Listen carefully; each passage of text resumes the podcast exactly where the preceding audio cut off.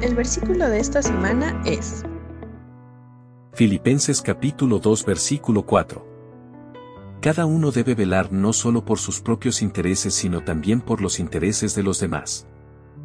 Filipenses capítulo 2 versículo 4.